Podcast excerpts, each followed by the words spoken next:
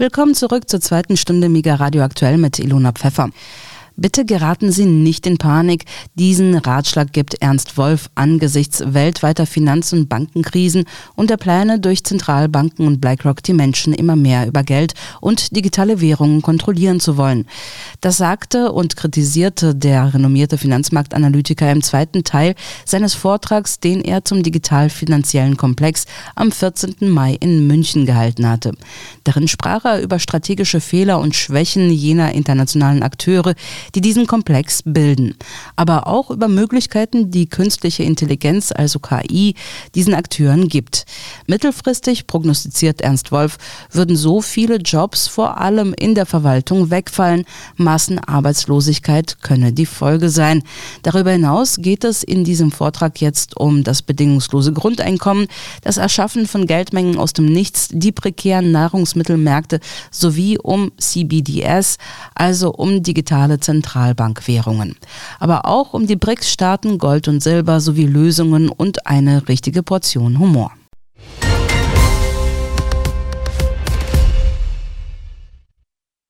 Und leider kommt der anderen Seite dabei auch noch etwas zugute, das unser aller Leben in den kommenden Monaten und Jahren prägen wird. Aufgrund der kaum vorstellbaren Fortschritte im Bereiche der künstlichen Intelligenz wird sich die Arbeitswelt nämlich in nie gekannter Weise verändern. Weltweit werden hunderte Millionen Menschen ihre Jobs verlieren und keinen Ersatz dafür finden. Wir gehen also, und da führt kein Weg dran vorbei, sehr schwierigen Zeiten entgegen. Ich hoffe, dass das bisher Gesagte Sie nicht allzu sehr deprimiert hat, aber ich muss, muss zugestehen, dass die Situation, in der wir uns befinden, wirklich nicht gerade die erfreulichste ist. Aber ich denke, das Wichtigste im Moment ist, sich tatsächlich über den Ernst der Situation im Klaren zu sein und nicht den größten Fehler zu machen, und zwar den Kopf in den Sand zu stecken. Also ich merke in den letzten Wochen so ein bisschen bei vielen so eine Reaktion, die, die folgendermaßen aussieht. Also ich habe mich jetzt ein paar Jahre ein bisschen damit beschäftigt, aber irgendwann wird mir das Ganze zu viel. Also ich möchte davon eigentlich gar nichts mehr hören. Ich hoffe jetzt nur darauf, dass es irgendwann alles besser wird. Also ich denke, das ist im Moment das Schlechteste, was man tun kann, weil damit macht man sich zum Opfer. Also damit äh, tut man eigentlich genau das, was Greta Thunberg immer vorgeschlagen hat. Greta Thunberg hat ja gesagt, äh, I want you to get in, uh, to, I want you to panic. Also ich möchte, dass ihr alle in Panik geratet. Und ich denke, das ist genau das, was die Gegenseite auch gerne möchte. Weil wer in Panik gerät, der handelt äh, unvorbereitet, der handelt unberechenbar und der ist leicht zu steuern und zu manipulieren. Und ich denke, das Wichtigste für uns alle ist im Moment so die eigene Selbstbestimmtheit zu wahren und den Dingen so, wie sie sind, tatsächlich einfach glatt ins Auge zu gucken und nicht zu verzweifeln angesichts der Größe der Probleme. Es gibt nämlich auch ein paar Lichtblicke. Also das, was uns im Moment bevorsteht, ist natürlich eine weitere Verschärfung der Maßnahmen. Und zwar hat das alles damit zu tun, dass die Gegenseite eigentlich gar nicht anders kann, als so zu handeln, wie sie handelt. Also wenn Sie jetzt da irgendwo bei, bei BlackRock in der Spitze sind oder auch bei Microsoft in der Spitze sind, dann ist das, als wenn Sie auf einem, auf einem Schnellboot irgendwo gefahren sind die letzten äh, paar Kilometer und dieses Schnellboot hat immer, immer mehr an Geschwindigkeit aufgenommen. Und da können Sie nicht einfach die Bremse ziehen und sagen, ja, jetzt machen wir mal ein bisschen halblang. Da müssen Sie einfach so weitermachen. Also die müssen so weitermachen und diese Agenda jetzt durchziehen. Und all das, was ich gesagt habe, das gilt. Also das alte Finanzsystem ist am Ende. Es wird ein neues Finanzsystem vorbereitet. Und die werden nicht zögern. Die werden versuchen, uns das aufs Auge zu drücken. Also ich, ich gehe mal davon aus, dass das tatsächlich auch in der nicht allzu fernen Zukunft passieren wird. Also ich denke, man wird sich da irgendwelche Maßnahmen auch noch überlegen, wie man den Leuten das leicht unterjubeln kann. Und da kommt der Gegenseite natürlich eine besondere Bedingung sehr entgegen und die habe ich ja vorhin schon erwähnt. Das ist der unvorstellbare Fortschritt im Bereich der künstlichen Intelligenz. Also wir erleben im Bereich der künstlichen Intelligenz ja Sprünge, äh, die man so gar nicht erwartet hätte. Also wir wissen ja alle, dass vor einiger Zeit ähm, äh, Leute wie Elon Musk und Steve Wozniak und äh, Yuval Harari, also drei Insider, die genau wissen, wie weit die künstliche Intelligenz ist, die haben einen Brief aufgesetzt und äh, ein Moratorium bei der Entwicklung der künstlichen Intelligenz geforderten Moratorium von einem halben Jahr. Die Leute wussten von vornherein, dass das nichts wird. Aber ich glaube, die wollten sich damit einfach reinwaschen. Die wollten damit einfach zeigen, wisst ihr Leute, das ist gefährlich und wir haben euch gewarnt. Aber die nehmen natürlich all das in Kauf, was jetzt weiter passieren wird. Aber was wird passieren, wenn die ta tatsächlich die künstliche Intelligenz so weiter fortschreitet? Dann werden wir in den nächsten Monaten und Jahren eine, unvorstellbare Veränderung der Arbeitswelt sehen. Also es, wir haben in Deutschland zum Beispiel, äh, ich glaube, zweieinhalb Millionen Leute, die in der Verwaltung arbeiten, ganz hauptberuflich. Wir haben zweieinhalb Millionen Leute, die in der Verwaltung arbeiten, nebenberuflich. Also man kann sagen, deren Jobs sind in den nächsten vier, fünf Jahren erledigt. Also das bedeutet, dass wir da mit fünf Millionen Leuten rechnen müssen, deren Arbeitsstelle auf äh, mittelfristige Sicht wegfällt. Wenn wir sehen, was im Bereich des autonomen Fahrens passiert, das heißt ja eingeplant, dass ab 2026 bis 2028 das autonome Fahren tatsächlich weitgehend eingeführt werden soll. Wir haben in Deutschland ungefähr 800.000 Berufskraftfahrer, die können sich dann auch von ihrer Betätigung verabschieden. Es gibt aber auch noch ganz andere Entwicklungen, die die meisten Leute gar nicht so auf dem Schirm haben. Also wir haben ja jetzt in der Gesundheitskrise gesehen, äh, dass man äh, Schulen auch schließen kann, dass man Kinder zu Hause vor ein iPad setzen kann und denen so den, den Schulunterricht äh, zukommen lassen kann. Also man muss sich nur überlegen, wir haben es in Deutschland auch mit ungefähr 800.000 Lehrern zu tun. Und wenn der Staat nun wirklich äh, absolut leere Kassen hat, dann könnte ja auch jemand da auf die Idee kommen, weißt du was, wir schließen mal ein paar Schulen, wir entlassen mal ein paar Lehrer und wir, wir führen einfach dieses Homeschooling in größerem Maße wieder ein. Also da sind alle Möglichkeiten offen im Moment und diese ganzen Möglichkeiten bedeuten, dass unglaublich viele äh, Jobs wegfallen werden.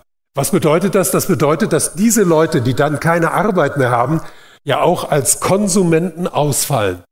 Und das kann nicht sein. Das, das, das würde bedeuten, dass unser Wirtschaftssystem in sich kollabiert aufgrund der Tatsache, dass diese Leute eben als Konsumenten nicht mehr auftreten. Und da gibt es eigentlich nur eine Lösung im Hintergrund und die wird im Hintergrund auch vorangetrieben. Und zwar, da gibt es die Idee des universellen Grundeinkommens. Und ich denke, dass wir dieses äh, universelle Grundeinkommen, dass wir diesen Begriff in der nächsten Zeit sehr oft hören werden und dass man daran auch arbeiten wird, dass man versuchen wird, das aufzufangen, äh, die riesige Arbeitslosigkeit und diese Leute als Konsumenten wieder ins System reinbringt, indem man ihnen einfach monatlich dann einen bestimmten Betrag zuweist. Aber genau das führt dahin, dass das neue System äh, sich irgendwann als das zeigen wird, was es in Wirklichkeit ist, nämlich ein unhaltbares System. Also dass äh, die CBDCs werden auf Dauer nicht funktionieren. Und das ist das, was mir für die Zukunft auf jeden Fall Hoffnung gibt, weil egal mit welchen autoritären Maßnahmen man uns drangsaliert, wie man uns in diese neue Welt hineindrängt, diese neue Welt wird nicht so wie diejenigen, die das glauben, äh, äh, äh, wie, wie, wie, wie die sich vorstellen, dass es funktionieren könnte, funktionieren wird. Die neue, die neue Welt der CBDCs baut nämlich auf einer äh, Geldtheorie auf, die sich inzwischen auch als haltlos erwiesen hat, diese Modern Monetary Theory.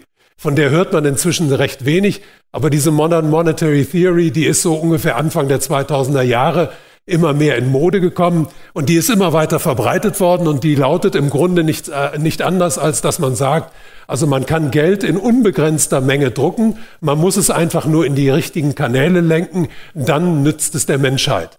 Das ist absolut vollkommener Unsinn, weil das hat mit der, der, der Geschichte des Geldes nichts und aber auch gar nichts zu tun. Und dass diese, diese, diese wahnsinnige Vorstellung hat sich eigentlich nur so lange halten können, wie wir tatsächlich die Inflation nicht in dem Maße erlebt haben, wie wir sie jetzt erleben. Das Ganze hat folgenden Hintergrund. Wir haben seit der, dem Beginn der Gelddruckorgie, also seit 2007, 2008, haben wir es schon mit großen Inflationen zu tun, allerdings an den Finanzmärkten. Also wir haben eine Inflation gehabt am Aktienmarkt, eine am Anleihenmarkt und, wie Sie alle wissen, am Immobilienmarkt. Also da sind die Preise immer weiter durch die Decke gegangen. Die Inflation ist im Alltag aber erst in den letzten anderthalb Jahren angekommen. Und zwar vor allem aufgrund äh, der, der Hilfsmaßnahmen während der Lockdowns, weil da ist, sind den Leuten ja Gelder gegeben worden, staatliche Gelder. Und die sind gerade in Amerika, diese Stimulus-Checks, die sind dann sofort in, die, äh, in den Einzelhandel gewandelt, gewandert und da sind die Preise dann erhöht worden. Das ist ein Mechanismus, der aber eben nicht auf Dauer funktionieren kann. Man muss sich jetzt nur mal überlegen, Was ist, wenn wir in Deutschland jetzt tatsächlich den Einsatz der künstlichen Intelligenz in ganz großem Stil erleben? Was, was passiert, wenn wir sechs Millionen, wenn wir acht Millionen oder neun Millionen Arbeitslose haben? Dann muss man diesen Leuten ja pro Person im Monat so um die 1000, 1500 Euro zur Verfügung stellen.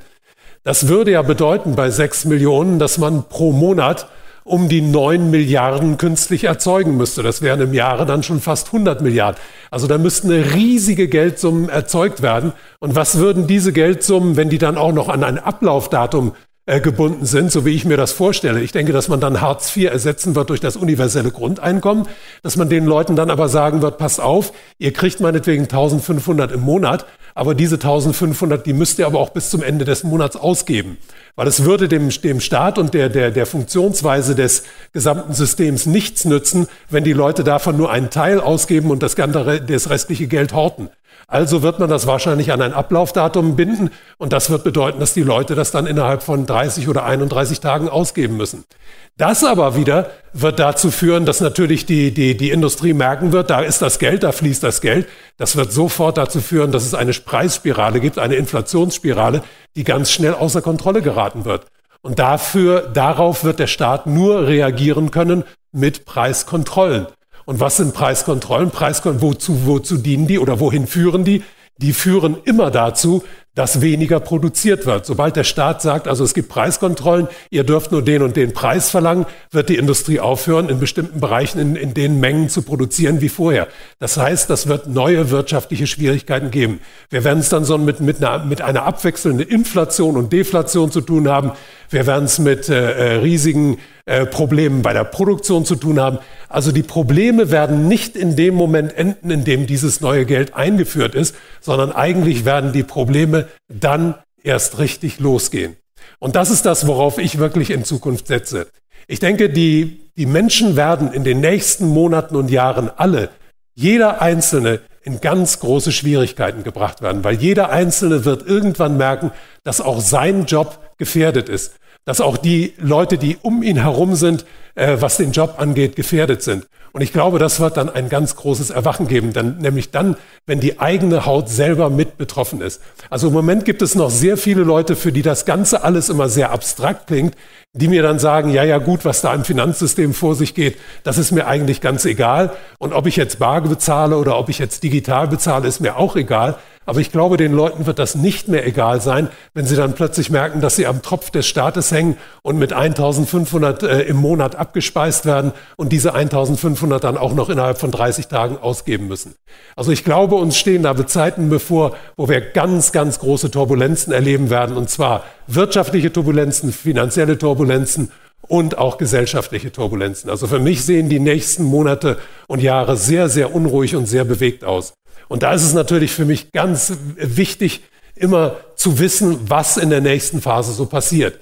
Und was jetzt im Moment passiert, ist, wir haben, wir haben es ja in der Politik mit Leuten zu tun, die man so auf ihren Posten niemals gesehen hätte. Also wir haben ja, wir, wir haben es ja,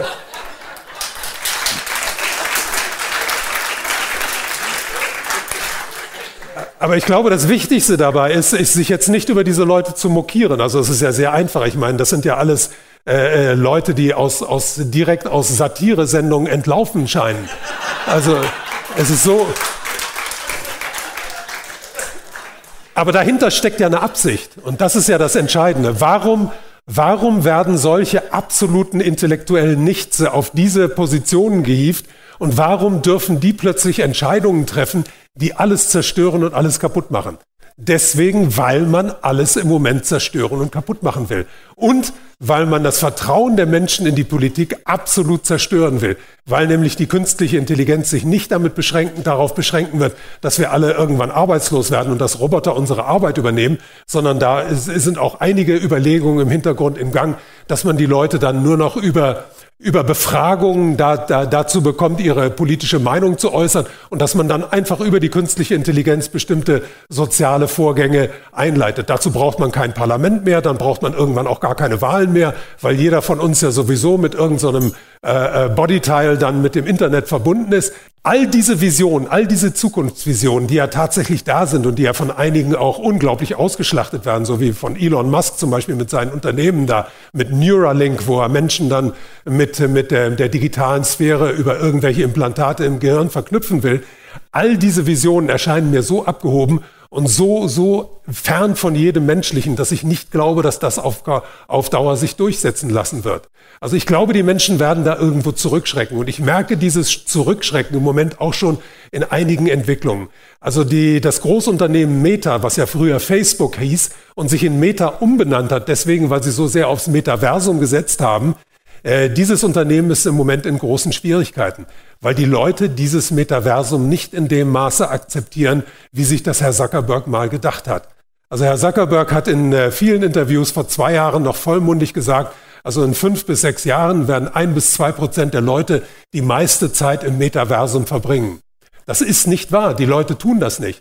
Und die Leute sind auch nicht bereit zuzusehen, wie ihre Kinder dann plötzlich mit diesen äh, Virtual Reality Brillen im Kinderzimmer sitzen und sich aus der Wirklichkeit verabschieden. Wie Leute nicht mehr in den Urlaub fahren, sondern auf der, auf der Couch liegen und glauben, dass sie irgendwo in der Karibik sind, weil sie karibische Gesänge hören, weil ihnen irgendwelche Gerüche da vorgegaukelt werden. Also ich glaube, dass man da an eine Grenze gekommen ist und dass es da irgendwo tatsächlich nicht mehr weitergeht.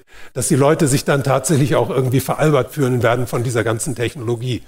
Und ich denke, dass da irgendein ganz, ganz großer äh, Rückschlag kommen wird in der, in, der, in der nahen Zukunft möglich schon.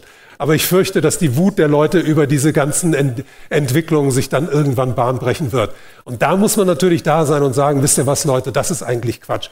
Also das nützt uns überhaupt nichts, wenn jetzt Google und Apple äh, in Brand gesteckt werden. Wir müssen was anderes finden.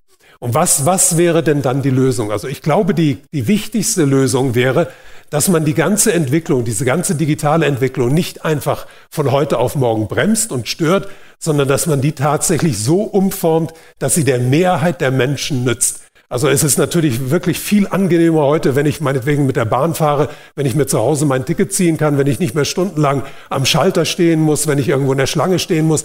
All diese Dinge sind ja gut. Das große Problem dabei ist, dass im Hintergrund ja immer irgendeiner abkassiert und dass ich einfach benutzt werde, dass meine Daten dann benutzt werden, dass jemand von der Deutschen Bahn dann genau weiß, der hat dann und dann und äh, ist dann und da da gewesen, ist dorthin gefahren, hat so und so viele Tickets gelöst und so. Das möchte ich ja alles nicht mehr. Und das alles ließe sich ja tatsächlich verhindern. Und zwar ließe sich das verhindern, indem man zum Beispiel das Patent- und Lizenzrecht aufhebt. Also im Moment ist es so, dass die Großen vor allem darüber unglaublich viel Macht an sich reißen, dass die die ganzen Patente und Lizenzen für alles in ihren Händen haben. Und da gibt es im Moment eine Entwicklung, die ist ganz besonders äh, erschreckend und ganz besonders fürchterlich und die macht dieses, diese, äh, diese Macht über die Patente und Lizenzen ganz besonders deutlich. Es wird nämlich im Hintergrund nicht nur an dieser neuen äh, Währung gearbeitet, sondern es wird in der, im Hintergrund auch an einer neuen Form der Ernährung gearbeitet, und zwar an Laborfleisch. Und das ist ein ganz interessantes Phänomen, dieses Laborfleisch.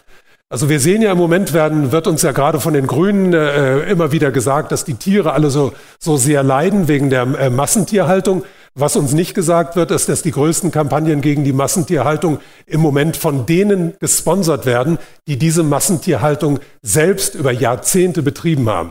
Es ist im Moment so, dass die großen amerikanischen Fleischkonzerne, nämlich Tyson Foods, Cargill und Co., dass die im Moment hauptsächlich äh, investieren in die Entwicklung von Laborfleisch. Und da muss man sich mal fragen, warum diejenigen, die Millionen von Rinderherden irgendwo in Südamerika auf den Weiden haben, warum äh, äh, schaden die sich so offensichtlich selber, indem sie in, in Laborfleisch investieren? Die schaden sich überhaupt nicht. Im Gegenteil, Laborfleisch ist ein Riesengeschäft der Zukunft. Und zwar Laborfleisch, wenn es denn so weit ist, dass man das Fleisch tatsächlich zu normalen Preisen auf den Markt bringen kann und dass dieses Fleisch tatsächlich äh, so sehr dem normalen Fleisch äh, ähnelt oder genauso schmeckt und genauso so eine Konsistenz hat, dass man es den Leuten wirklich unterjubeln kann, dann ist das das Jahrtausendgeschäft für die Fleischindustrie. Weil die kann verzichten auf ihre ganzen Rinder, die kann verzichten auf die ganzen Weiden, die brauchen keine Logistik mehr, die brauchen kein Futter mehr, die brauchen keine Schlachthöfe mehr, die brauchen nur noch diese Laboratorien, in denen dieses künstliche Fleisch hergestellt wird. Und die Entwicklung, die ist in den letzten zehn Jahren, die hat also vor zehn Jahren ungefähr begonnen, die ist unglaublich schnell vorangeschritten. Also vor zehn Jahren hat es noch einige hunderttausend Dollar gekostet, um so einen künstlichen Hamburger herzustellen. Der hat damals auch noch nicht besonders gut geschmeckt. Aber inzwischen hat man den Preis reduziert auf ungefähr zehn Dollar. Also man ist kurz vor der Markteinführung dieser Sache. Das Zeug schmeckt inzwischen so ähnlich wie, wie normales Fleisch. Und es sind da wahrscheinlich nur noch einige kleine Probleme zu lösen, bevor man es tatsächlich auf den Markt werfen kann. Es ist tatsächlich schon auf dem Markt in Singapur. In Singapur gibt es inzwischen einzelne Restaurants, die inzwischen künstliches Hähnchenfleisch verkaufen. Und wie ich aus Singapur gehört habe, ist es sehr schwer, dieses künstliche Hähnchenfleisch von natürlichem Hähnchenfleisch zu unterscheiden. Und da kommen natürlich auch solche Leute wie die Grünen ins Spiel, die den Leuten dann sagen, also passt auf, Leute, wir müssen die, die äh, im, im Zuge des Klimawandels dafür sorgen, dass weniger Rinder auf den Weiden sind, weil diese Rinder sind verantwortlich für den Methanausstoß in der Umgebung und die sich dann natürlich auch stark machen werden die dann aber zu Verbündeten werden, gerade dieser ehemaligen großen Fleischkonzerne. Also es ist das, was um, sich, um uns herum passiert, ist im Moment so absurd, dass man sich absurder kaum vorstellen kann. Aber wir müssen mit dieser Entwicklung rechnen. Und was ist dann das Aller, Allerwichtigste, was diese Leute in der Hand haben? Warum investieren zum Beispiel im Moment Leute wie Elon Musk und Bill Gates in die Entwicklung von solchem Fleisch? Weil die wollen sich die Patente und die Lizenzen auf dieses Fleisch sichern. Und wer diese Patente und diese Lizenzen hat, der hat für sein Lebensende ausgesorgt, wenn das Zeugs wirklich mal auf den Markt kommt. Weil die werden dann an jedem einzelnen verkauften Stück Fleisch verdienen. Und das ähnelt genau dem, dem, dem, dem Modell, mit dem Bill Gates und Microsoft groß geworden sind. Weil Bill Gates hat damals dieses äh, äh, System MS-DOS eingeführt und hat an jeder einzelnen äh, Variante oder an, an jedem einzelnen Verkauf damals mitverdient.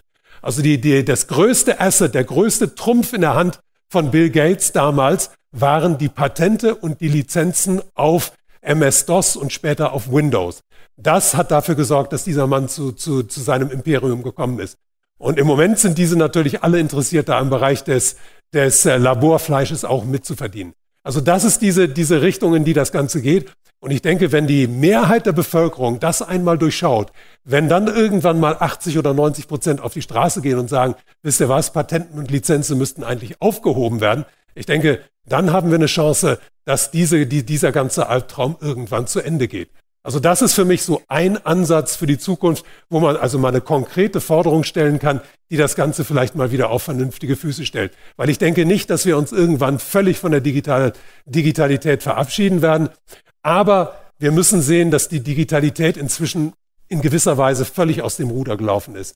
Also was die künstliche Intelligenz angeht, da stehen wir ja an einer Schwelle, die unglaublich gefährlich ist, weil es geht ja nicht nur darum, dass die Arbeitswelt völlig verändert wird, sondern es geht ja im Bereich der Bio-Nanotechnologie heute um Eingriffe in das menschliche Leben und es geht um die Erzeugung von künstlichem Leben. Also da ist eine, eine Entwicklung im Gange, die ist wirklich absolut albtraumhaft und erschreckend. Und ich denke, diese Entwicklung müsste in Zukunft in, in, in, äh, auf jeden Fall in die Hände der, der, der Öffentlichkeit. Also das müsste alles öffentlich gemacht werden, was da passiert. Und es müsste auf irgendeine Art und Weise kontrolliert werden. Und zwar nicht von denen, die es selber da entwickeln. Also ich denke, da, da müssen wir alle unbedingt weiterarbeiten und die Leute weiter informieren, weil viele, viele im Moment überhaupt gar keine Ahnung haben von diesen ganzen Entwicklungen. Also ich kann jedem Einzelnen da nur empfehlen, sich im Internet viele Interviews anzusehen, am besten auch mit denen, die ganz erschreckend an der Spitze dieser Entwicklung stehen. Also eine der, der, der wirklich fürchterlichsten Figuren hierbei ist Yuval Harari. Das ist ein israelischer Professor, ein unglaublicher Zyniker, der also nicht davon spricht von Menschen, die ihren Arbeit, äh, ihre Arbeit verlieren und die dann hilflos auf, dem, äh, äh, auf der Straße stehen, sondern der dann von überflüssigen Essern spricht, die man irgendwie durchbringen muss. Also da ist äh, wirklich eine, eine, ein Zynismus am Werk, äh, den, man, den man kaum noch überbieten kann. Aber für mich ist wichtig, also ich denke, wir sollten uns auf die nächste Zeit vorbereiten. Wir sollten nicht den Kopf in den Sand stecken. Wir sollten all diesen Entwicklungen gerade entgegensehen. Und wir müssen uns natürlich auch selber schützen, weil wenn wir uns nicht schützen, wer, wer, wer soll dann den anderen noch die Informationen weitergeben, äh, die gefragt sind? Und was sind die direkten nächsten Bedrohungen für uns alle? Und ich glaube, die direkte nächste Bedrohung, das äh, sind die großen Probleme, die es im Nahrungsmittelbereich geben wird. Ich glaube, da kommt auf uns ganz große Schwierigkeiten zu. Also es ist im Moment so, dass wir aufgrund der Lockdowns, aufgrund der, der, der zerbrochenen Lieferketten, aufgrund der vielen Schwierigkeiten in der Landwirtschaft, dass wir heute schon eine äh, Knappheit an, äh, an Lebensmitteln haben. Man sieht es also teilweise sogar in den Großmärkten schon, dass bestimmte Regale nicht mehr so aufgefüllt werden können wie früher. Viel schlimmer sieht es in teilweise in den Entwicklungsländern aus, weil die sind immer als Erste am schlimmsten betroffen. Wir sehen ja im Moment auch eine nächste Migrationswelle, die zu uns kommt. Die hat direkt damit zu tun, dass in diesen Ländern die Nahrungsmittelpreise explodieren. Und ich muss sagen, also in dem Bereich wird auch im Moment weiter gearbeitet an einer Verschärfung der Situation. Wir haben ja gesehen, dass in Holland zum Beispiel aufgrund der, äh, der Klima, äh, der, der erstrebten Klimaneutralität vielen Bauern die, die Lebensgrundlage entzogen wurden, weil denen wird nicht mehr erlaubt, mit bestimmten Stickstoffen zu arbeiten. Die mussten also ihre Betriebe dazu machen. Die Betriebe wurden natürlich gleich von Großbetrieben übernommen. Also da ist eine Entwicklung im Gange, die ist sehr, sehr bedrückend und sehr bedauerlich. Und dann gibt es noch eine weitere Entwicklung. Wir haben ja immer noch diesen Chipsmangel zurückzuführen auf die Lockdowns. Und wir haben ja diese, diese ähm, militärischen Probleme im äh, südchinesischen Meer. Wir haben ja diesen Brandherd äh, Taiwan. Und wenn es tatsächlich in Taiwan um, ein, um ein, zu einem größeren Konflikt gibt, dann kann man sicher sein, dass die Chipsproduktion in der ganzen Welt, um, um äh, dass da äh, riesige Ausfälle zu erwarten sind. Und diese riesigen Ausfälle werden sich nicht nur in der Autoindustrie niederschlagen, sondern die werden sich auch in der Landwirtschaftsmaschinenindustrie auch niederschlagen. Das heißt, es wird ganz viele landwirtschaftliche Maschinen geben, die nicht gewartet und nicht repariert werden können. Zusätzlich gibt es noch Probleme, von denen der normale Bürger eigentlich fast gar nichts erfährt. Also in England in, sind in den letzten zwei Jahren bei der Ernte ganz viele Erntehelfer ausgefallen, weil die Engländer wegen des Brexits also keine polnischen, bulgarischen rumänischen Erntehelfer mehr ins Land äh, lassen durften und die Engländer nicht bereit waren, für diese Hungerlöhne auf die Felder zu gehen. Deswegen ist in England ein äh, mittler, mittelgroßer Teil der Ernte ausgefallen, was dann bedeutet hat, dass die Preise für diese Lebensmittel dann nach oben gegangen sind. Also ich denke, im Bereich der Lebensmittel müssen wir damit rechnen, dass es alles schlimmer wird. Und das wird natürlich gerade die unteren Einkommensschichten am härtesten treffen. Und das wird natürlich für soziale Unruhe sorgen. Also wer da ein bisschen äh, vorausdenkt, der wird sich selber natürlich Vorräte anle äh, anlegen und der wird vielleicht auch an seine, sein Umfeld denken und für die anderen ein bisschen mitdenken und da auch einiges vorbereiten. Ansonsten muss ich sagen, also was natürlich ganz wichtig ist, wir müssen uns darauf einstellen, dass die Inflation auf keinen Fall stoppen wird. Die Inflation wird weitergehen. Also man wird weiter Geldmengen ins System hineinpumpen. Man pumpt im Moment jetzt in Amerika schon über diese Notmechanismen immer wieder mehr Geld ins System. Ich glaube, wir sollten uns alle davon verabschieden, dass die offiziellen Inflationszahlen uns die Wahrheit sagen. Also die tatsächliche Inflation sieht wesentlich anders aus als das, was uns da offiziell gesagt wird. Kann jeder auch zu Hause mal nachgucken, einfach mal unter Inflationskorb mal nachsehen, was da alles drinsteckt. Also der Inflationskorb, der uns da die, die Inflationsrate vorheuchelt, ist wirklich absurd teilweise. Also da werden noch bestimmte Prozentzahlen ausgegeben für kulturelle äh, äh, Ereignisse. Also ich weiß niemanden, der im Moment an der, an der Hungergrenze, an der unteren Grenze des Einkommens ist, der sich noch darüber äh, überlegt, ob er in die Oper oder ins Theater geht. Also da muss man sagen, da wird einiges auf uns zukommen. Das heißt natürlich, dass das Geld auch weiter entwertet wird. Also ich würde jedem vorschlagen, also auf keinen Fall größere Bargeldbestände zu halten. Ich würde sagen, Bargeldbestände sollte man halten so für ungefähr drei Monate. Falls es zu einem Bankencrash kommt, dann ist Bargeld natürlich ganz wichtig für einige Zeit.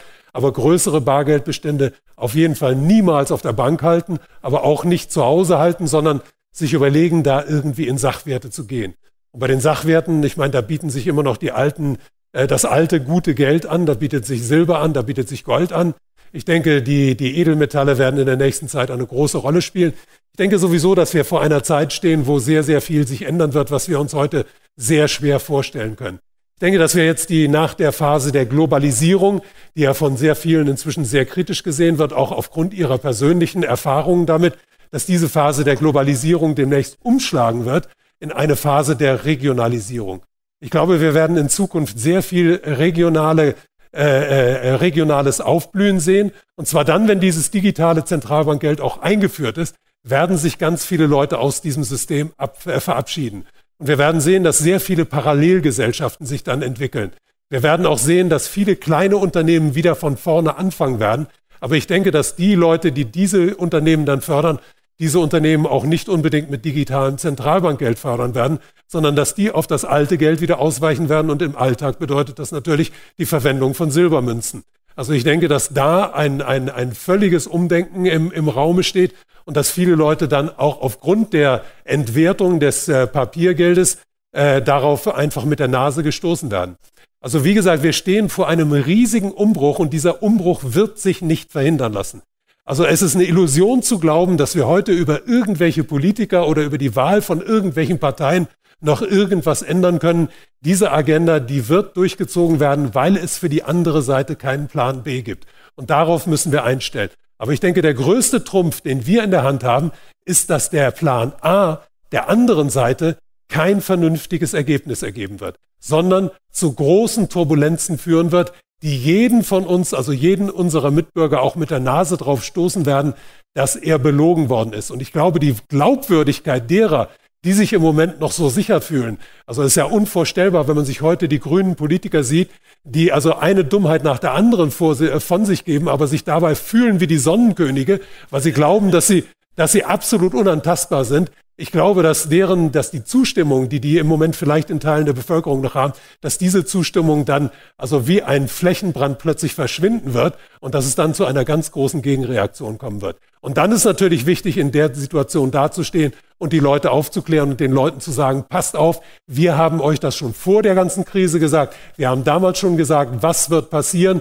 Und ich denke, das ist auch, also ich habe es an, an, an meinen Vorträgen gemerkt, also mein größter Trumpf ist immer, dass ich den Leuten sagen kann, du kannst dir auch einen Vortrag von mir von vor sechs Jahren ansehen. Ich habe damals nichts anderes gesagt als das, was ich heute sage. Aber das, was vor sechs Jahren gesagt wurde, davon sind 99 Prozent bis heute eingetreten. Und deswegen glauben die Leute mir auch heute. Und ich glaube, die Leute werden uns allen dann glauben, wenn sie selber in diese großen Schwierigkeiten gestoßen werden. Also ich sehe die Zukunft nicht so negativ, wie sie sich jetzt in der letzten Zeit entwickelt hat. Negativ wäre sie tatsächlich, wenn es zu keiner Reaktion käme. Also wenn die andere Seite tatsächlich ihre, ihre Variante durchziehen könnte bis zum Schluss, wenn die tatsächlich dieses neue Geld auf den Markt bringen könnte, wenn tatsächlich an Millionen von Arbeitslosen über das universelle Grundeinkommen, so wie Herr Harari das sagt, tatsächlich nur noch in der Hängematte leben und sich Netflix und Disney ansehen, ab und zu mal ein bisschen Laborfleisch konsumieren und ansonsten als zufriedene, friedliche Sklaven vor sich hin vegetieren.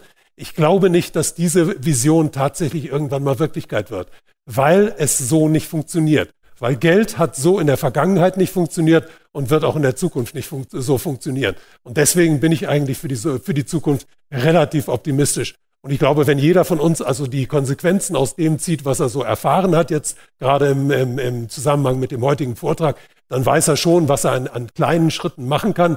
Aber ich glaube, wir müssen einfach klar auf das warten, was, was uns bevorsteht. Wir müssen einfach unseren Weg weitergehen und äh, nicht, nicht zurückhalten. Also das Schlimmste, was ich im Moment sehe, die schlimmste Entwicklung, ist die von den Leuten, die im Moment resignieren. Also die kommen mir irgendwie vor wie Marathonläufer, die bei Kilometer 41 aufgeben und sagen, ach, mir ist das alles zu viel. Ich denke, wir sollten diese letzte Durchstrecke, Durststrecke durch, durchstehen und dann uns darauf vorbereiten, der große Kampf, der steht uns eigentlich noch bevor. Und in diesem großen Kampf werden Leute wie wir alle dann einfach notwendig sein, weil was sollen die anderen denn machen, ohne die Informationen, die sie nur von uns bekommen können? Vielen Dank. Ich wollte mich erstmal bedanken, Herr Ernst Wolf, für die tolle Arbeit, die Sie leisten. Ich halte Vorträge über die Ursamen und kläre auf über die Gentechnik. Und Bill Gates hat ja alle Saatgutdatenbanken aufgekauft. Und ich bin in ganz Bayern bis Baden-Württemberg unterwegs, habe das Saatgut gekauft. Das wird gerade wie Drogenware ins Ausland geschmuggelt. Und es herrscht eine derartige Aufbruchsstimmung. Alle Leute sind äh, Selbstversorger geworden bauen an, ich vernetze die Leute miteinander, freie Flächen, Äcker, vernetze ich mit anderen Landwirten oder mit Interessierten, die praktisch was anbauen möchten. Also wir sind alle schon voll im Handlungsprozess und wir machen nicht mit. Ich selber habe mich von der Kindergeldkasse abgemeldet. Ich will keinen Cent von diesem Betrugsstaat. Also es gibt lauter Aktive und es ist ganz toll mit diesem ganzen Wissen. Alles Negative hat was Positives und stellt an, an, uns eine Aufgabe, bei der wir noch sehr viel zu lernen haben. Und ich kann nur sagen, wer es schafft oder kann, schafft eure Handys ab, überprüft euer Konsumverhalten. Ich kaufe nur mit Bargeld ein bei kleinen Läden in unserer Gemeinschaft, dass die überleben bei den Landwirten. Wir haben auch einen Handel gegründet, wo wir echte, gesunde Lebensmittel einkaufen bei den echten, traditionellen Landwirten. Es gibt da verschiedene Bewegungen, also auf parteipolitischer Ebene auch die neue Friedensbewegung, die, äh, die, die neue Demokratiebewegung, die aus den Corona-kritischen Maßnahmen entstanden ist. Sehen Sie irgendwo ein Dach, dass diese verschiedenen Bewegungen, die sich alle kritisch mit, diesen, mit, mit der globalen Entwicklung auseinandersetzen, sehen Sie irgendwo einen Dachverband, der diesen Widerstand zusammenführen kann. Ja, ich denke, das ist das große Problem auch der, der letzten drei Jahre gewesen. Es hat ja eine äh, ganze Reihe von Bewegungen gegeben, aber die sind ja mehr oder weniger auseinandergelaufen und zersplittert. Und ich denke, das wäre schon ganz wichtig, dass man sich da in großem Maße zusammenschließen sollte. Also äh, jede einzelne kleine Gruppe für sich wird nicht viel bewegen können, aber in der großen Gesamtheit wäre da schon einiges zu tun. Aber ich denke, da, da muss man dran arbeiten und sich eben auch nicht wie in der Vergangenheit so zersplittern lassen, wie das eben in den letzten drei Jahren passiert ist. Ich hatte eine Frage zu, ähm, zum ersten Teil. Da haben Sie gesagt, es gibt äh, eine Wholesale äh, wahrscheinlich, weil es vor ein paar Wochen in den Medien war, glaube ich. Ähm, da wurde so ein Unicoin vorgestellt oder so von einer recht äh, mir suspekten Digital Currency Monetary Authority, äh, die angeblich mit dem IWF zusammenarbeitet. Ähm, halten Sie das für die, diesen Wholesale CBDC oder wissen Sie da etwas mehr darüber? Also ich halte das Ganze für, einen, für einen Betrug. Äh, ich denke, dass man damit also meine Vermutung ist, dass Unicorn wollte sich mal ins Gespräch bringen damit, weil ich habe das Ganze recherchiert. Also diese, diese Digital Monetary Authority, äh, das ist eine, eine Seite im Internet, die nicht mal ein Impressum hat. Also da stimmt überhaupt nichts. Dann habe ich mich äh, auf den Seiten des IWF da, da schlau gemacht und da war überhaupt gar keine Rede davon. Also ich halte das Ganze für eine Ente. Da hat irgendeine eine, eine, äh, Kryptowährung versucht, sich irgendwie ins Gespräch zu bringen. Ja, ich bin zu einem ähnlichen Ergebnis gekommen. Also ich äh, dachte mir auch, das sieht aus wie ein 0815 Shitcoin-Projekt. Ganz ähm, genau. Ja. ja. Aber ich fand es interessant, weil die Medien sich trotzdem drauf gestürzt hatten. Also das, das fand ich doch eigenartig. ja, ja. Äh, ja, aber danke. Herr Wolf, äh, vielen Dank auf meiner Seite. Richtung Metalle. Äh, wir hatten, konnten ja in den letzten 10, 20 Jahren immer äh, feststellen, dass die großen Notenbanken eigentlich ihre Goldreserven verkauft haben. Trauen die dann quasi ihrem eigenen System nicht mehr? Ja, ja, die sind, die sind stark angezogen in letzter Zeit. Genau. Ja, es hat einige Länder gegeben, also wie Kanada, die haben so gut wie gar kein Gold mehr. Die haben damals also gedacht, die verabschieden sich davon. Und die bereuen das heute inzwischen ganz, ganz bitter. Also ich meine, alleine diese Tatsache, dass die viele Zentralbanken im Moment auf Gold setzen, dass auch sehr viele, muss ich sagen, sehr viele Milliardäre in den USA auf Gold setzen, zeigt, dass da im Hintergrund doch ein bisschen mehr Verständnis für die Funktion von Gold und von, von Edelmetallen äh, vorhanden ist, als, als man nach draußen glaubt. Natürlich wird das der, der Bevölkerung nicht gesagt, weil der Goldpreis wird ja immer noch manipuliert. Also der Goldpreis ist heute um einiges höher als noch vor zwei Jahren zum Beispiel, aber der wird immer noch manipuliert. Also der Goldpreis wird über Papiergold manipuliert, also es ist viel, viel mehr Gold verkauft worden, als es tatsächlich gibt. Und es sind die Großbanken in den USA, die immer noch daran interessiert sind, den Goldpreis zu drücken. Drücken kann man den allerdings nur so lange, bis es irgendwann zu diesem Dominoeffekt gibt, äh, kommt. Und wenn der Dominoeffekt einmal eintritt, wenn das ganze Bankensystem kollabiert, wenn das ganze Geldsystem kollabiert, dann wird Gold wieder auf seinen, seinen den Platz äh, rücken, den es eigentlich haben soll. Und Gold ist im Moment also tatsächlich weit unter dem Wert, den es eigentlich haben müsste. Das bedeutet aber jetzt nicht, dass Gold irgendwann so wahnsinnig hochgehen wird, sondern das bedeutet einfach, dass die Währungen im Moment so stark zerfallen sind. Äh, also Gold ist kein, kein Objekt, also kein großes Spekulationsobjekt, mit dem man irgendwann äh, Reichtümer wie Bill Gates erwerben kann. Aber Gold ist eine unglaubliche Sicherheit für die Zukunft und äh, eine Sicherheit, die einem die, die normalen Währungen, die ganzen Fiat-Währungen, die im Umlauf sind, nicht bieten kann.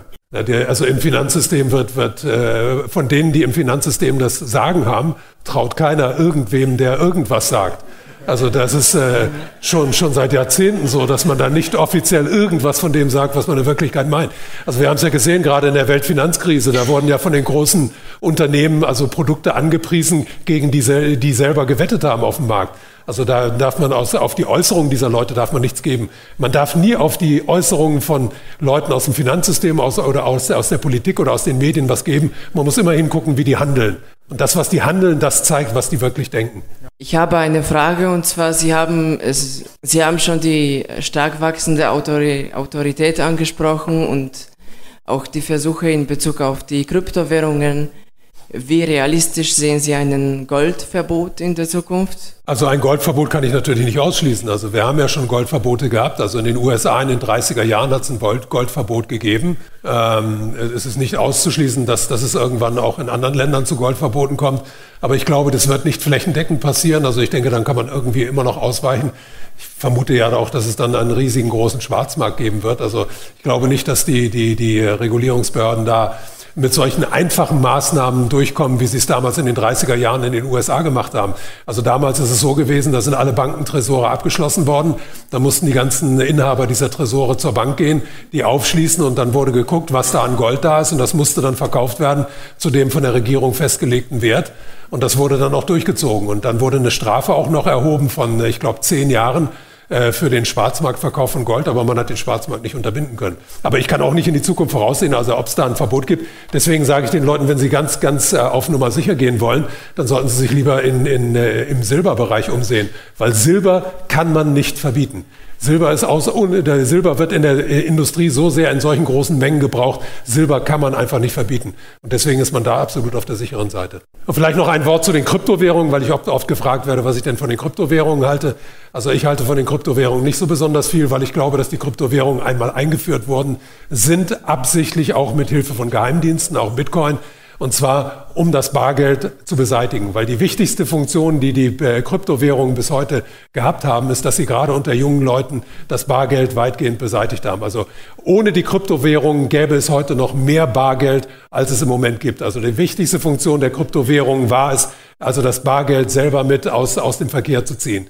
Kryptowährungen, im, im, was das, das Investieren in Kryptowährungen angeht, da möchte ich keinem irgendwelche privaten Ratschläge geben. Das muss jeder für sich selber entscheiden.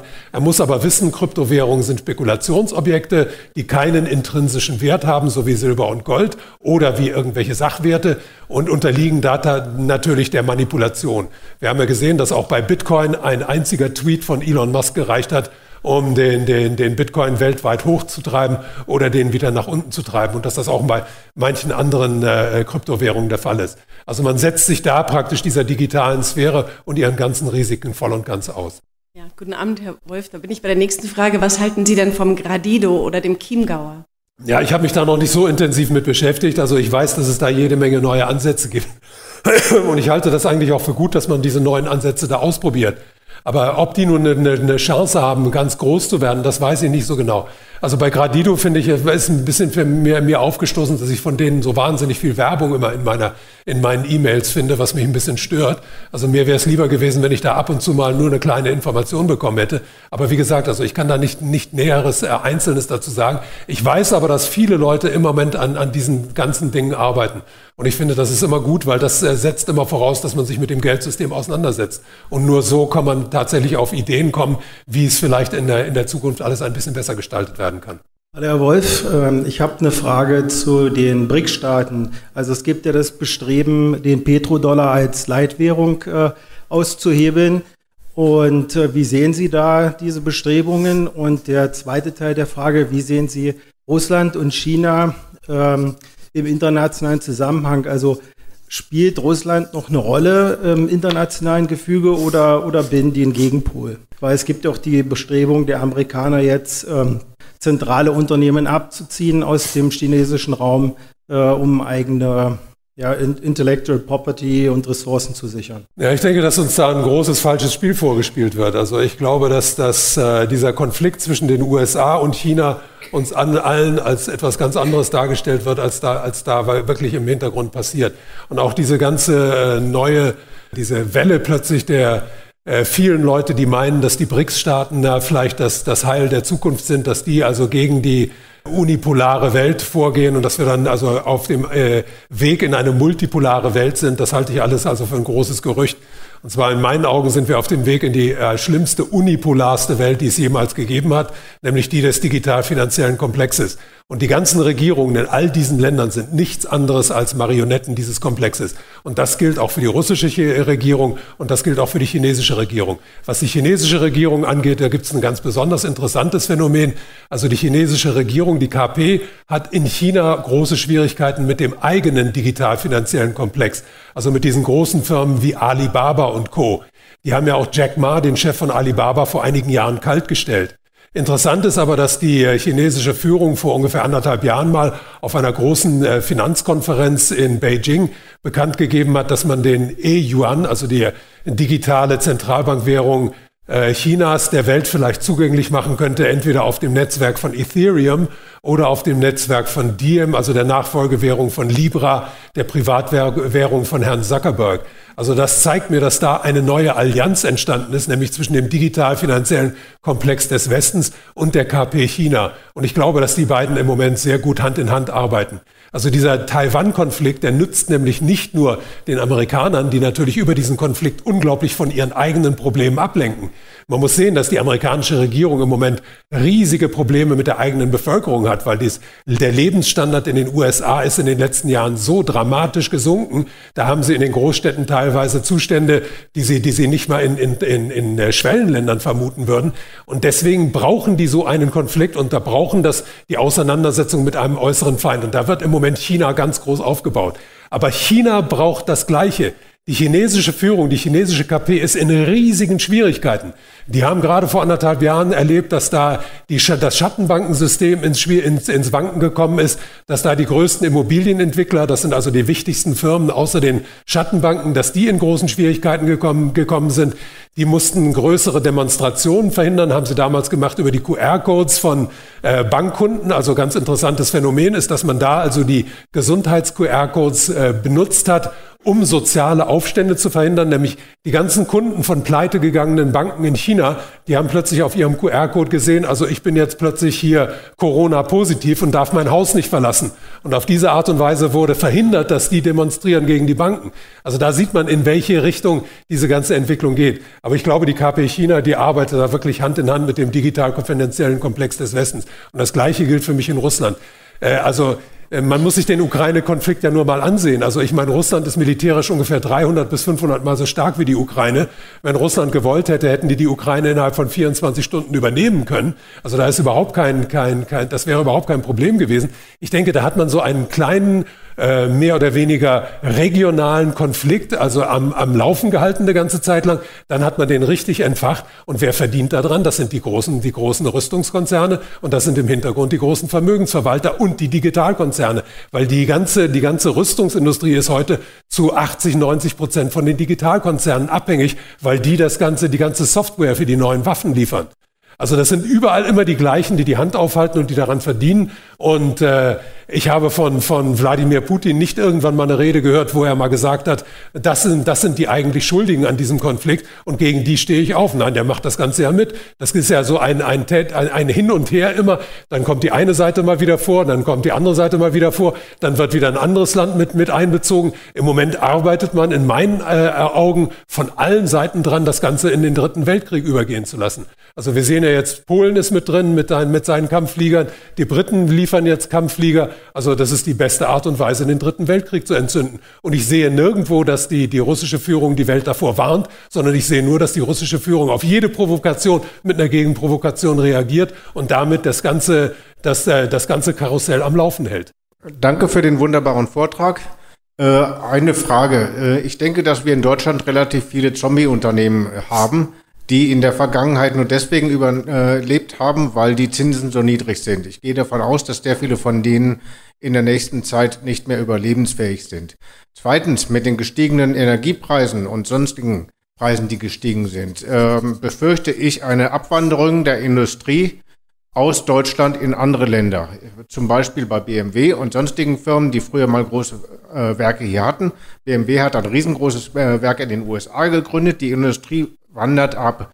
Ich befürchte, dass Deutschland seinen Standort und seinen Wert als Industrienation äh, verliert. Wie sehen Sie die Zukunft für die Industrie und auch die, für die Gesellschaft in äh, Bezug auf diesen Zinsen und dieser Entwicklung? Ja, ich sehe da noch eine ganz andere Entwicklung. Und zwar nicht so sehr, dass man, dass man abwandert aus Deutschland, sondern dass die gesamten Produktionsmethoden im Moment in einem riesigen Umbruch sich befinden. Also wir sehen ja den Einzug der künstlichen Intelligenz in die Produktion. Wir werden also sehen, dass in der Zukunft immer mehr 3D-Drucker eingesetzt werden dass ganz viele Waren, die früher zum Beispiel in China produziert wurden oder in Asien irgendwo produziert wurden, dass die dann auch hier vor Ort produziert werden können. Also ich sehe da einen riesigen Umbruch. Und das größte Problem für mich erscheint dabei nicht so sehr, dass jetzt natürlich sind einige Unternehmen, die kurzfristig daraus sich Profite versprechen, sind dabei, ihre, ihre Produktion auszugliedern in irgendwelche Billiglohnländer. Aber die ganz große Entwicklung, die ist eigentlich die, dass es äh, äh diesen riesigen Umbruch gibt in, in Richtung künstliche Intelligenz, in Richtung 3D-Drucker. Äh, Und das wird eine, eine, eine viel gravierendere Entwicklung sein als diese der, der Auswanderung einzelner Betriebe. Aber nützen wird das also dem Standort, äh, dem Standort Deutschland nicht, aber das, ist, das gilt genauso für Frankreich, das gilt genauso für England, für Italien. Also in allen Ländern wird im Moment an diesen Schwierigkeiten gearbeitet. Und ich habe ja heute Abend geschildert, wozu diese Schwierigkeiten dienen. Die dienen eigentlich in letzter Instanz alle nur dazu, uns alle gefügig zu machen und das zu akzeptieren, was man mit uns vorhat. Wenn das Finanzsystem am Ende ist und wir die CBDCs nicht wollen, was ist die Alternative global? Ja, die Alternative wird kurzfristig auf jeden Fall äh, für mich sein, dass man dann wahrscheinlich aus, ausweichen wird auf das, was seit drei, drei bis 5.000 Jahren als Geld gilt. Also ich denke, dass da äh, eine ganz große Zeit der Edelmetalle bevorsteht. Ich, ich warte nur in einigen Monaten oder Jahren darauf, dass man tatsächlich irgendwann wieder zum Bauern geht und damit eine Silbermünze bezahlen wird, um sich dem System zu entziehen. Ich sage ja, es wird Parallelgesellschaften geben, die wir uns im Moment nicht vorstellen können, aber ich glaube, dass das der Anfang für eine ganz neue Ära sein kann. Heißt, Sie meinen, die Zentralbanken haben keine Alternative zu diesen CBDCs? Also das ist ein Zentralisierungsprozess, der irgendwann zu Ende ist. Das ist ja so, wenn Macht in immer weniger Händen ist, dann ist die Macht am Schluss in nur einer Hand. Und diese eine Hand kann diese Macht dann nicht auf Dauer halten, weil das ist immer so, wenn die Macht so pyramidenmäßig bis nach oben wächst, dann wird das auch immer wackeliger, das System, und irgendwann kippt das System. Und dieser Kipppunkt des gesamten Systems, vor dem stehen wir. Eine kurze Frage, gerade zu dem Regionalisierungsansatz. Wir haben gesehen, dass die Vereinigten Staaten vor kurzem den Krieg in Afghanistan verloren haben. Wenn man sich die Entwicklung in Afghanistan anschaut, äh, kann man da jetzt neue Regionalisierungskonzepte erkennen, von denen wir lernen können? Aber der Afghanistan-Konflikt ist für mich insofern ganz interessant, also dass das da ein Land einen Krieg geführt hat, die USA, über 20 Jahre und dann einfach sich aus diesem Land verabschiedet hat und alles einfach stehen und liegen hat lassen. Ich denke, dass da im Hintergrund irgendeine Abmachung gestanden haben muss. Also meine Vermutung ist, dass die Amerikaner da von den Chinesen unter Druck gesetzt wurden, weil das ist nämlich zusammengefallen mit der Zeit, in der in China in riesigem Ausmaß diese Wallets verteilt wurden. Und China hätte gegenüber mit seinem E-Yuan gegenüber den USA einen großen Vorteil. China hätte den E-Yuan sofort über die neue Seidenstraße auch in anderen Ländern einführen können. Und ich vermute, dass da irgendwie vielleicht die Chinesen den Amerikanern mal gesagt haben, wisst ihr was, wir können mit der neuen, mit der neuen Währung vor euch rauskommen und damit also selber äh, uns in die Pole Position bringen. Und die Amerikaner dann gesagt haben, ja, dann müssen wir irgendwie äh, eine Gegenleistung erbringen. Und ich denke, dass diese Gegenleistung möglicherweise gewesen ist, dass äh, die Amerikaner sich aus Afghanistan abgezogen haben. Weil Afghanistan ist im Bereich der neuen Seidenstraße eines der ganz wichtigen Länder in, äh, in Asien. Aber was da so jetzt in der, in der nächsten Zeit weiter passieren wird, das vermag ich eben auch nicht zu sagen. Mit dem Bürgergeld, ich mache jetzt die Erfahrung, es hat eigentlich keiner mehr eine Motivation zum Arbeiten. Wenn ich heute einen Handwerker brauche, äh, ich sage mal, Schwarzarbeit, kriege ich sofort ein. Wenn jetzt jemand braucht über eine Firma, die Leute hören bei den Firmen auf, weil es nicht mehr rentiert zum Arbeiten. Also wie, wie das im Einzelnen dann von sich gehen, von, vonstatten gehen wird, weiß ich auch nicht. Aber ich ja, äh, denke immer noch, dass, dass Menschen ganz gerne zur Arbeit gehen und ihr, ihr Geld selber verdienen und ein selbstbestimmtes Leben führen. Aber wenn das heute so ist, dass, sie, dass die Handwerker lieber schwarz irgendwo arbeiten, als dass sie für ein Unternehmen arbeiten, dann ist da im, im Grunde auch irgendwas im Argen, weil sie wahrscheinlich schwarz also vernünftig bezahlt werden, während sie von dem Unternehmen da einfach nur ausgenommen werden, was wiederum damit zu tun hat, dass das Unternehmen selber eben äh, extrem stark besteuert wird, während die ganz großen Unternehmen ja gar keine Steuern zahlen müssen. Also da liegt einiges im Argen, aber das liegt nicht an dem kleinen Handwerker, der da praktisch mehr oder weniger in die Schwarzarbeit gezwungen wird, sondern es liegt an dem, an dem großen Ganzen, was ja diese Riesenunternehmen in unvorstellbarer Weise begünstigt.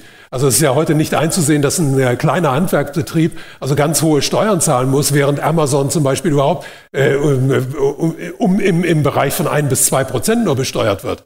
Also da, da liegt es im Argen alles nicht. gibt es irgendwann einmal einen Vortrag zum Thema Lastenausgleich. Da müsste der, der, Last, der Markus Krall hält im Moment gerade vier äh, Vorträge gerade zu dem Thema. Da kann ich wirklich darauf verweisen. Achso, ich bin noch etwas gefragt worden, da kann ich vielleicht noch ein äh, Wort dazu sagen. Und zwar äh, bin ich angesprochen worden auf die Rolle, die Elon Musk spielt. Also ich, ich, ich, mir ist es ein bisschen ein Rätsel, dass Elon Musk gerade von so vielen jungen Leuten immer noch so verehrt wird.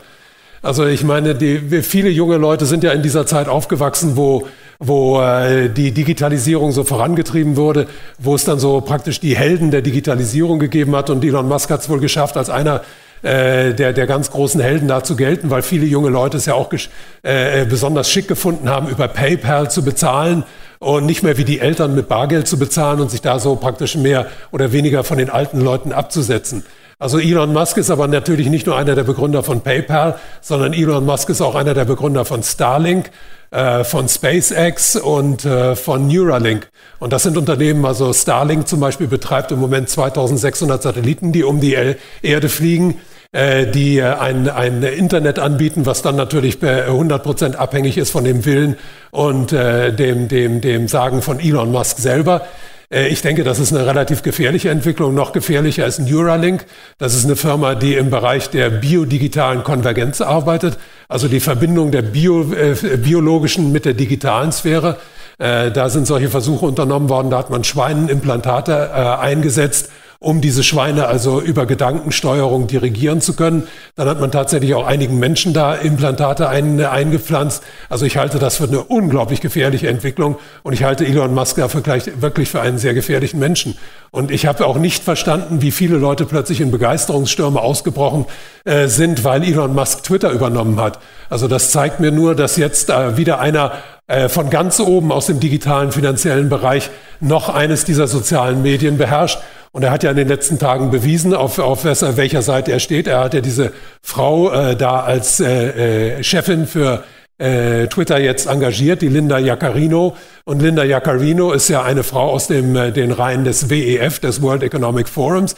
Und äh, sie hat sich ja in der Gesundheitskrise äh, ganz, ganz extrem geoutet als eine, die für ganz extreme Gesundheitsmaßnahmen äh, eingestanden ist. Also die war dafür, dass alle Leute sich impfen lassen, dass man eine Impfpflicht einführt. Und die ist also auch im Bereich des Klimawandels genauso unterwegs. Also das ist eine ganz extrem autoritäre Person. Und das zeigt uns nur, dass Twitter auch äh, diesen, diesem digital-finanziellen Komplex zu 100 Prozent untergeordnet ist. Eine vielleicht positive, ein positiver Ausblick zum Thema äh, CBDCs und entsprechend Parallelgesellschaften. Wir haben von 120 äh, Ländern und äh, Regionen gehört, die sich den CBDCs öffnen.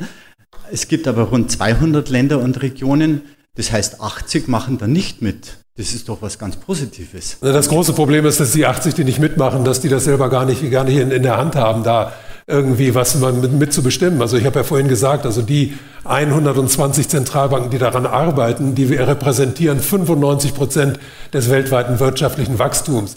Also Sie können sicher sein, dass es, wenn, wenn, wenn äh, kleine Staaten da nicht mitmachen, ob das nun Monaco ist oder ob das Liechtenstein ist oder ob das irgendwelche Staaten wie Andorra sind oder so, die sind einfach so unwichtig, die spielen da gar keine große Rolle.